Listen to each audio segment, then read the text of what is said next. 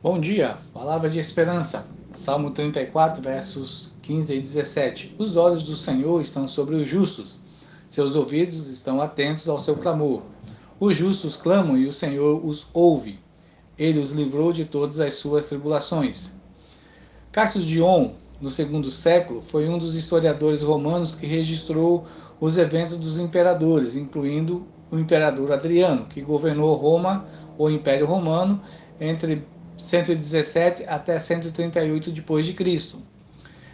Dion observou o seguinte: certa vez, quando uma mulher fez um pedido ao imperador que por ali passava durante uma de suas viagens, ele disse rapidamente a esse pedido: "Não tenho tempo".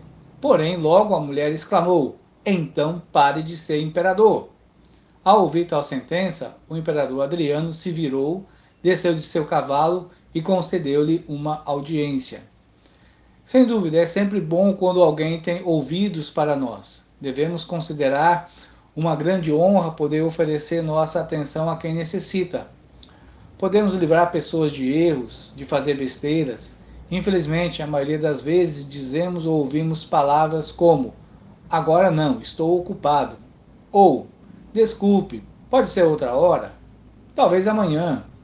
Não tenho tempo.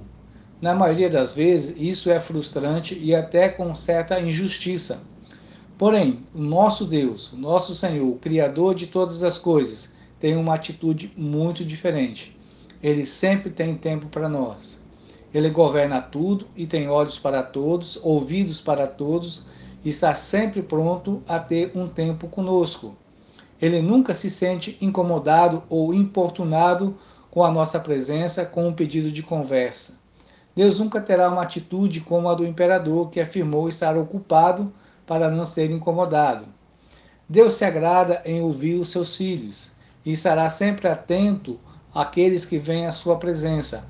A, a, a sala da sua casa está sempre pronta para ouvir aqueles que ali entram para falar com ele.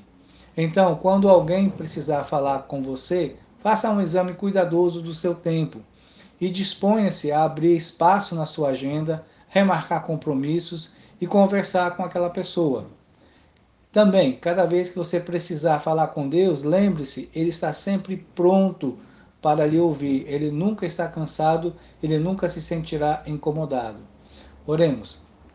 Senhor nosso Deus, te damos graças porque o Senhor ouve o nosso clamor, ouve a nossa aflição, o Senhor nos escuta nas nossas tribulações, mas também sabemos que o Senhor se deleita quando nós o adoramos, quando nós louvamos o teu nome, reconhecemos a grandeza, o poder, a majestade, a glória que o Senhor tem.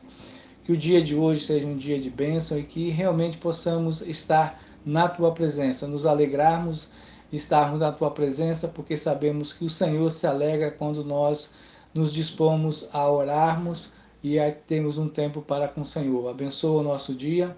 Eu oro no nome do Senhor Jesus Cristo. Amém.